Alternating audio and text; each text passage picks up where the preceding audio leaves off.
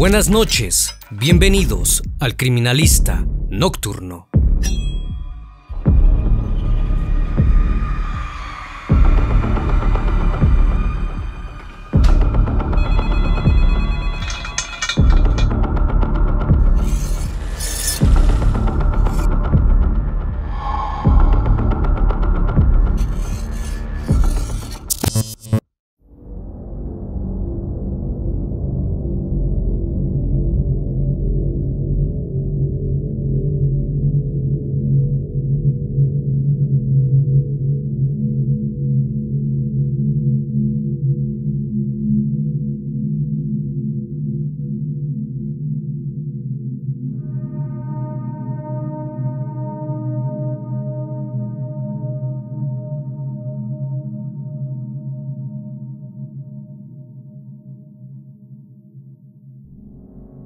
Entre los años 1994 y 2004, el terror azotó la ciudad de Baton Rouge, la capital del estado de Luisiana, al sur de los Estados Unidos.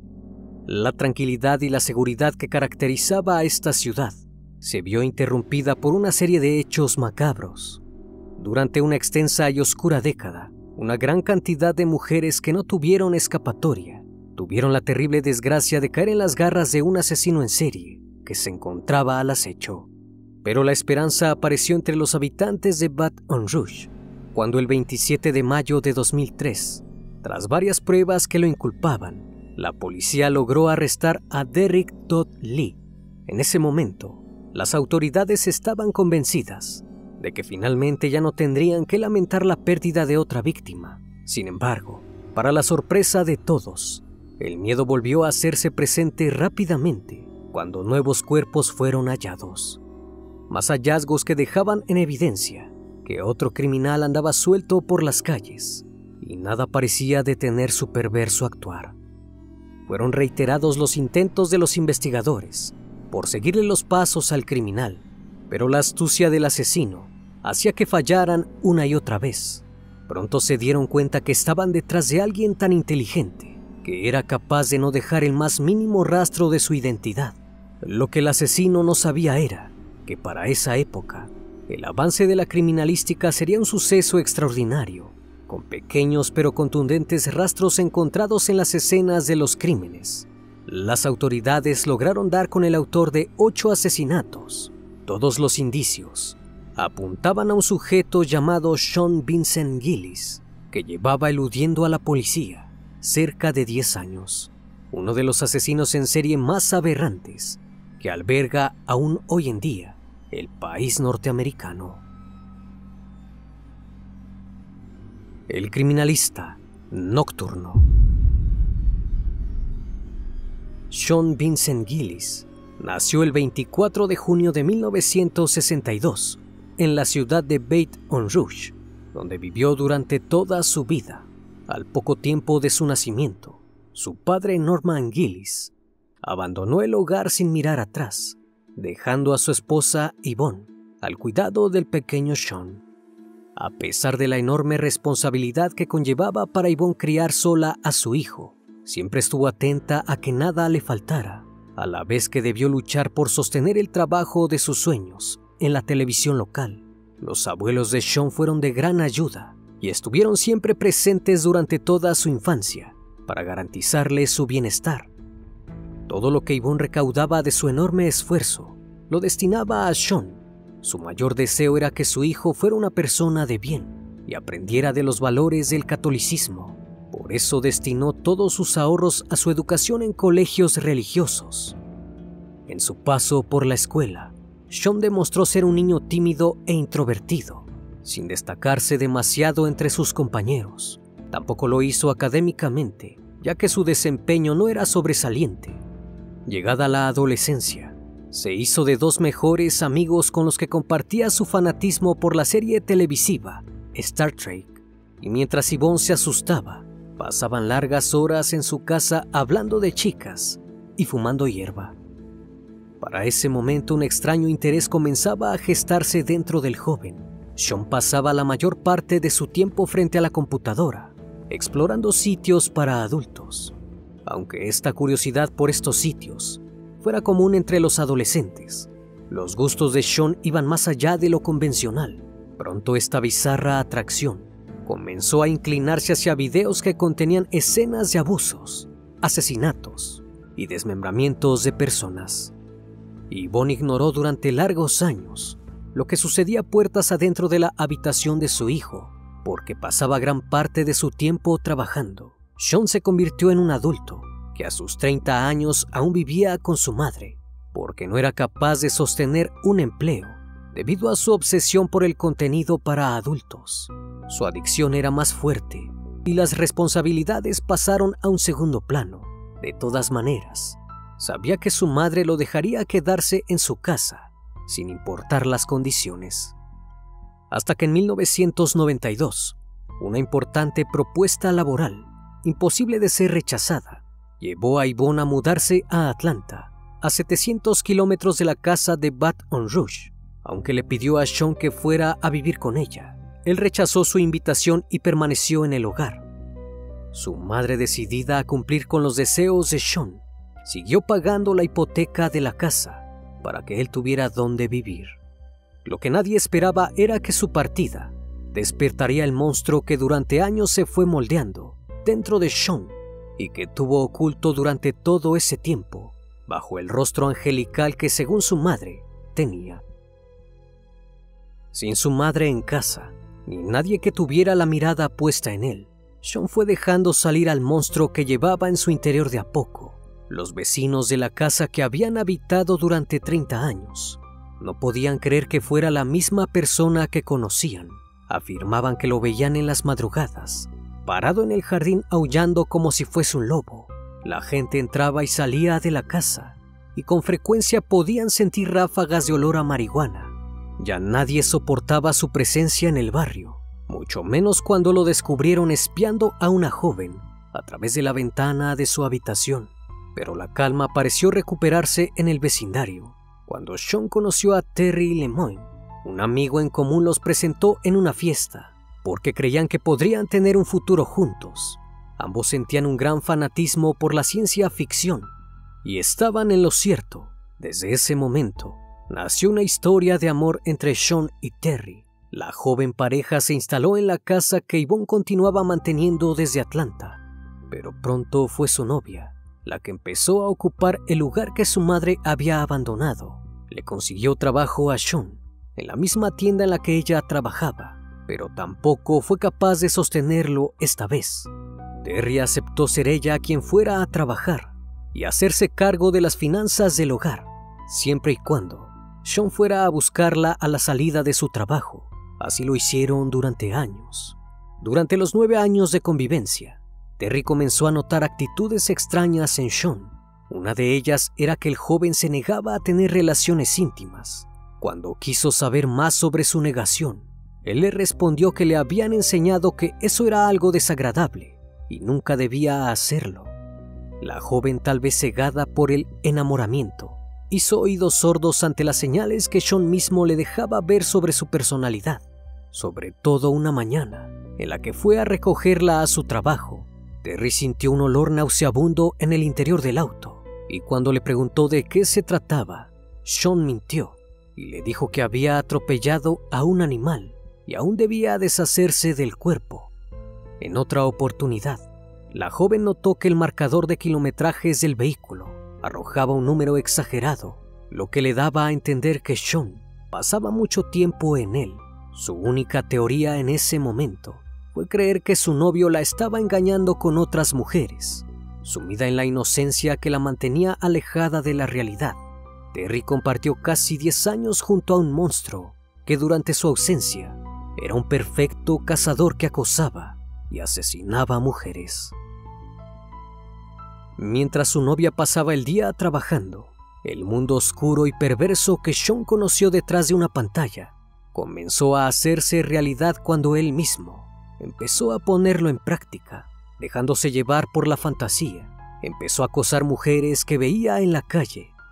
Su primera víctima fue Anne Bryan, una mujer de 81 años que vivía en un hogar de ancianos, donde era asistida por enfermeros pero tenía la oportunidad de vivir sola en un apartamento Sean llevaba tiempo observándola desde la tienda donde trabajaba Terry, mientras esperaba a que saliera, hasta que el 20 de marzo de ese año, determinado a hacer realidad su fantasía, se animó a entrar en la propiedad de Anne. La mujer, como todas las noches, había dejado la puerta del apartamento sin llaves para que la enfermera pudiera entrar sin problemas al día siguiente. Sean, que ya conocía sus movimientos, irrumpió en el lugar alrededor de las 3 de la madrugada y fue directamente a abusar íntimamente de Anne. Ante sus intensos e incesantes gritos de auxilio, Sean no tuvo alternativa que callarla de la peor manera que se le podía ocurrir. La asesinó apuñalándola 47 veces en su cuerpo ultrajado. Al llegar al lugar de investigación, los investigadores notaron que la mayoría de las puñaladas se encontraban en la cara y en los genitales de la anciana. Aunque esos no eran sus planes, las consecuencias de sus actos lo llevaron a no acercarse a ninguna mujer durante cinco años. No fue hasta 1999 que vio pasar por la calle haciendo ejercicios a quien sería su próxima víctima, Catherine All. Salía a correr todos los días cerca de la casa de Sean.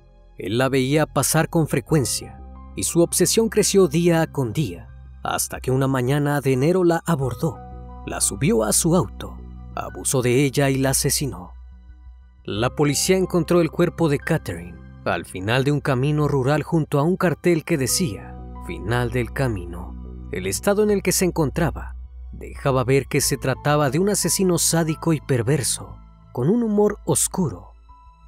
Desde ese momento una cantidad alarmante de mujeres asesinadas fueron apareciendo en la vía pública, mujeres que además de estranguladas, habían sido abusadas, mutiladas y desmembradas. Pero un detalle más llamó la atención de las autoridades. El criminal tenía relaciones íntimas con sus víctimas, luego de haberlas asesinado. Toda la comunidad de Baton Rouge se vio conmovida por semejantes atrocidades. Las alertas entre las autoridades estaban más encendidas que nunca. Debían encontrar al feroz criminal, un asesino del que no tenían ni una pista. Los investigadores solo tenían unos pocos datos sobre el depravado que estaban buscando. Todas sus víctimas eran pequeñas y evidentemente las elegía así para poder controlarlas. Y todas habían perdido la vida a causa del estrangulamiento, producidos con cinchos de plástico. Su astucia y cautela al momento de asesinar y deshacerse de los cuerpos lograban mantenerlo en el anonimato. Era imposible recabar las evidencias suficientes para reconstruir la identidad del criminal, lo que le permitió continuar con su cacería por muchos años más. Pero en el año 2004 todo cambió, con la aparición del cuerpo de Donna Johnston, otra de sus víctimas. También aparecieron unas pocas, pero contundentes pruebas para sumarse al expediente. En el cuerpo de Donna se encontró un cabello que les permitió a las autoridades afirmar que el asesino que buscaban era un hombre caucásico. Con esta evidencia en mano, los investigadores también podían utilizar una de las mejores y más eficaces herramientas, el análisis de ADN. Sin embargo, la base de datos no arrojó ningún nombre que coincidiera con el dueño del cabello. Tenían que seguir averiguando. Y así fue como otra prueba apareció para encaminar el proceso de investigación. Las huellas recientes de un automóvil fueron encontradas cerca del cuerpo. Afortunadamente no era cualquier huella, se trataba de un auto que tenía un tipo de neumáticos específico, que luego de su lanzamiento fue discontinuado. Los investigadores se pusieron en contacto con los ingenieros que habían realizado el neumático, y estos aseguraron tener una lista de los pocos habitantes de Baton Rouge que tenían esa marca de automóvil. Con tan solo estos datos, la policía se estaba acercando cada vez más al asesino con una lista de sospechosos reducidos a hombres caucásicos que tuvieran el vehículo que buscaban. Llegaron a la casa de Sean Vincent Gillis. Su sospechosa actitud llamó la atención de los oficiales cuando Sean admitió conocer a una de las víctimas, porque solía limpiar su casa y aseguró que incluso se había subido a su vehículo en alguna oportunidad. Por ese motivo los oficiales le solicitaron su presencia en la estación de policía para someterlo a un amigable y breve interrogatorio. Sean no se negó y se dirigió al lugar. Una vez allí comenzaron las preguntas y las declaraciones que el hombre dio fueron de lo más ridículas. Aseguró que había estado cerca del lugar donde el cuerpo había sido hallado porque casualmente pasaba por allí y no podía aguantar las ganas de orinar.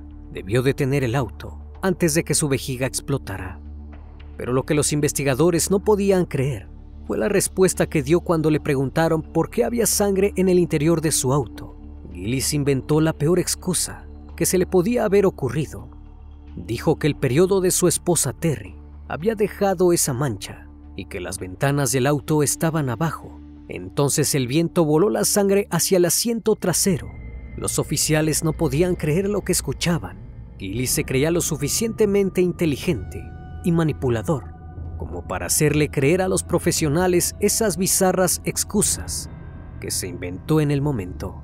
Tras una serie de preguntas y respuestas inventadas, Sean Gillis se dio cuenta del error que había cometido al acceder al proceso de interrogación sin la compañía de un abogado, aunque las autoridades estaban seguras que tenían al hombre que buscaban desde hacía una década.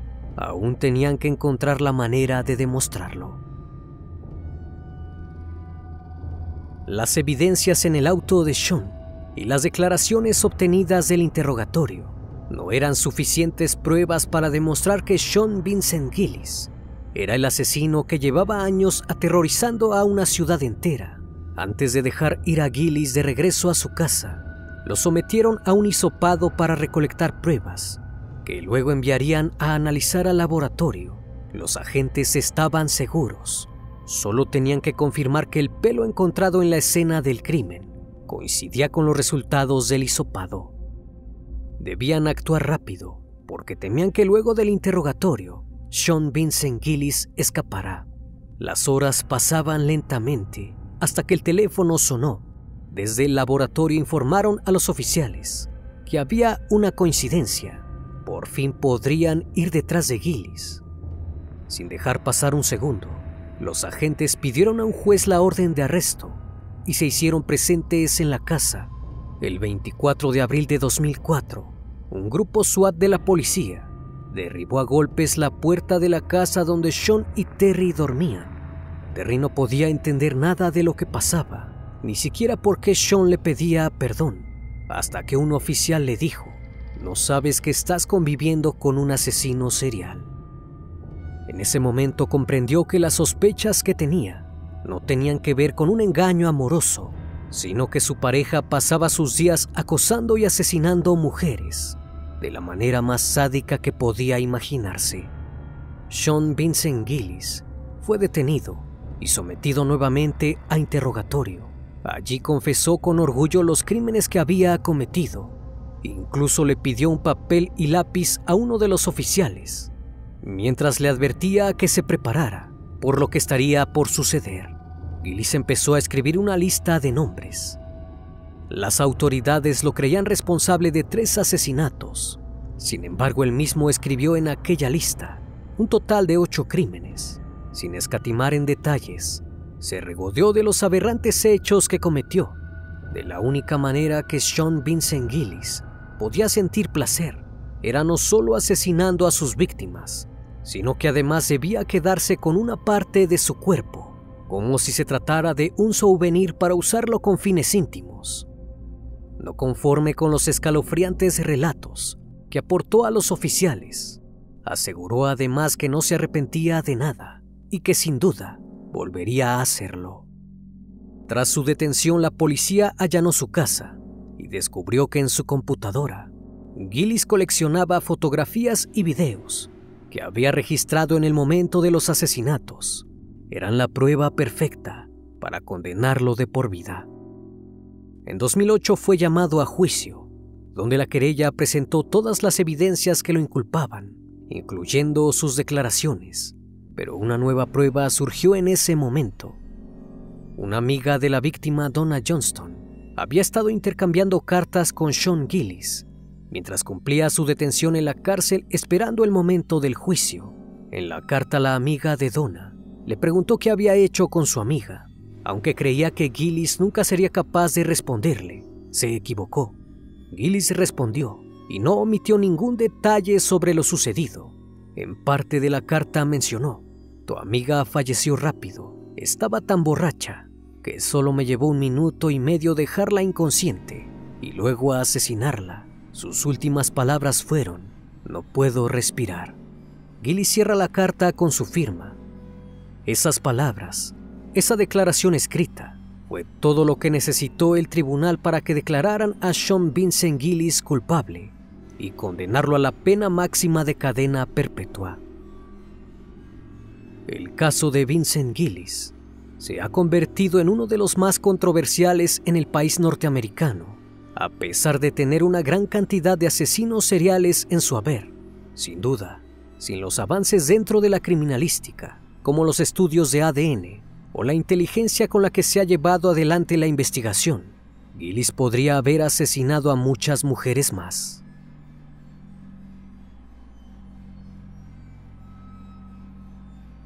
Como cada noche, estimado público, agradezco su compañía. Si aún no estás suscrito, te invito a que lo hagas y formes parte de esta gran comunidad. Reciban un fuerte abrazo de mi parte y no me queda más que desearles que sigan pasando un excelente día y estén de lo mejor. Esto es El Criminalista Nocturno. Hasta la próxima emisión. Buenas noches.